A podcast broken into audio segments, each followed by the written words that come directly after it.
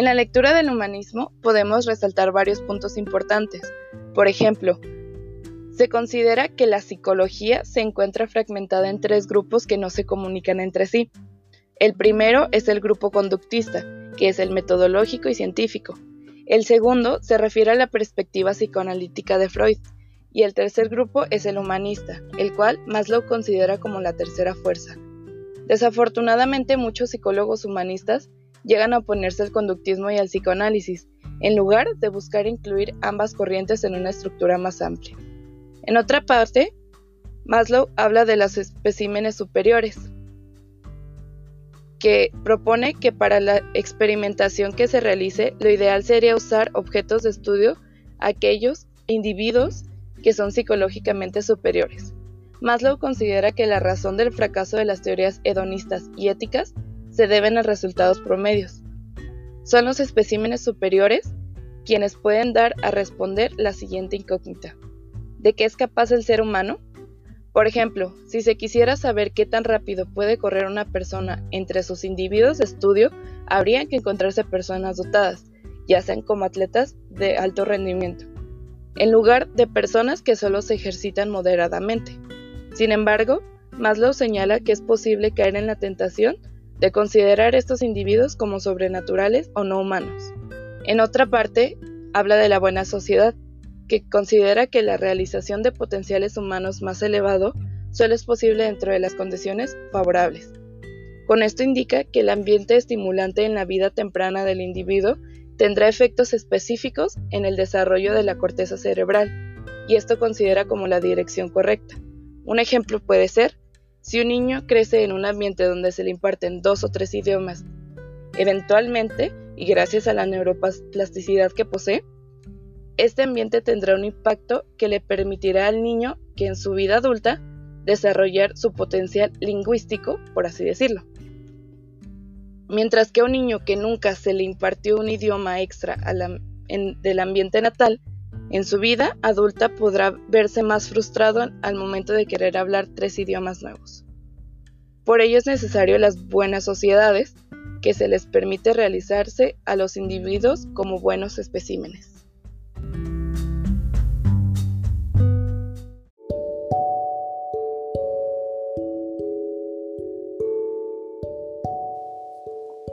El seleccionador de la especie Maslow considera que estos buenos especímenes superiores o personas saludables pueden ser utilizadas como referencias o modelos a seguir, debido a que estos individuos son más sensibles y observadores. Consideraba que los individuos menos desarrollados en sus potencialidades podrían adoptar en cierta medida a la perspectiva de los individuos más desarrollados psicológicamente.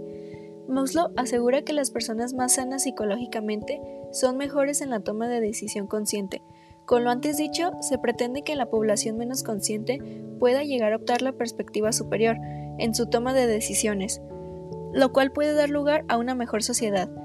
Dicho esto, Maslow hace referencia a que cada uno es responsable de su propia evolución, y a evolución se refiere a la constante selección, la consecuente elección y decisión, y esto quiere decir valoración.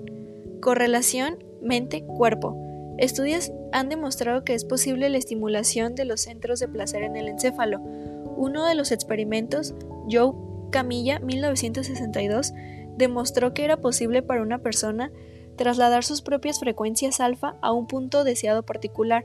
A este proceso se le conoce hoy en día como neurofeedback. Se descubrió que este mismo proceso es llevado a cabo por personas que realizan prácticas orientales de meditación y contemplación. Como respuesta a estos experimentos, Maslow expresa que es posible enseñarle a la gente a ser feliz y llegar a alcanzar estos niveles de serenidad. Esto amplía la perspectiva respecto a que es posible hacer la problemática psicológica más abordable.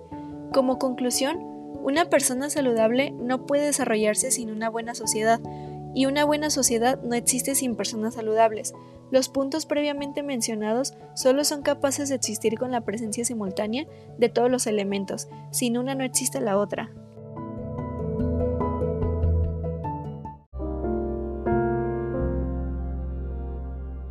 En el corto del Circo de las Mariposas, vemos a Will, un hombre joven que nació sin extremidades, trabajando en un circo de rarezas donde llegan a visitarlos varias personas para burlarse de ellos.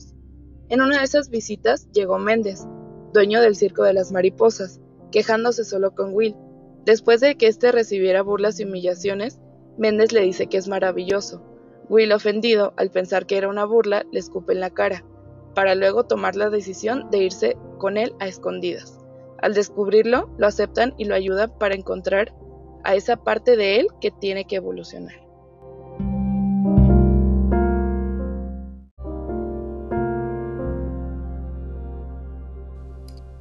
En este corto podemos observar varias alegorías. El señor Méndez es la alegoría de un psicólogo humanista que cree en la transformación de las personas mediante la motivación. Will es el paciente que busca ayuda en la psicología humanista, alejándose de sus limitaciones para así poder ver sus ventajas y las cosas increíbles que puede realizar. Descubre que puede nadar. Hacen representaciones de la evolución de los seres humanos, como pueden llegar a la autorrealización. La mariposa es la alegoría de la libertad, alegoría del humanismo. El hombre nace en un ambiente deshumanizado. El humanismo es la propuesta de poner al ser humano al centro.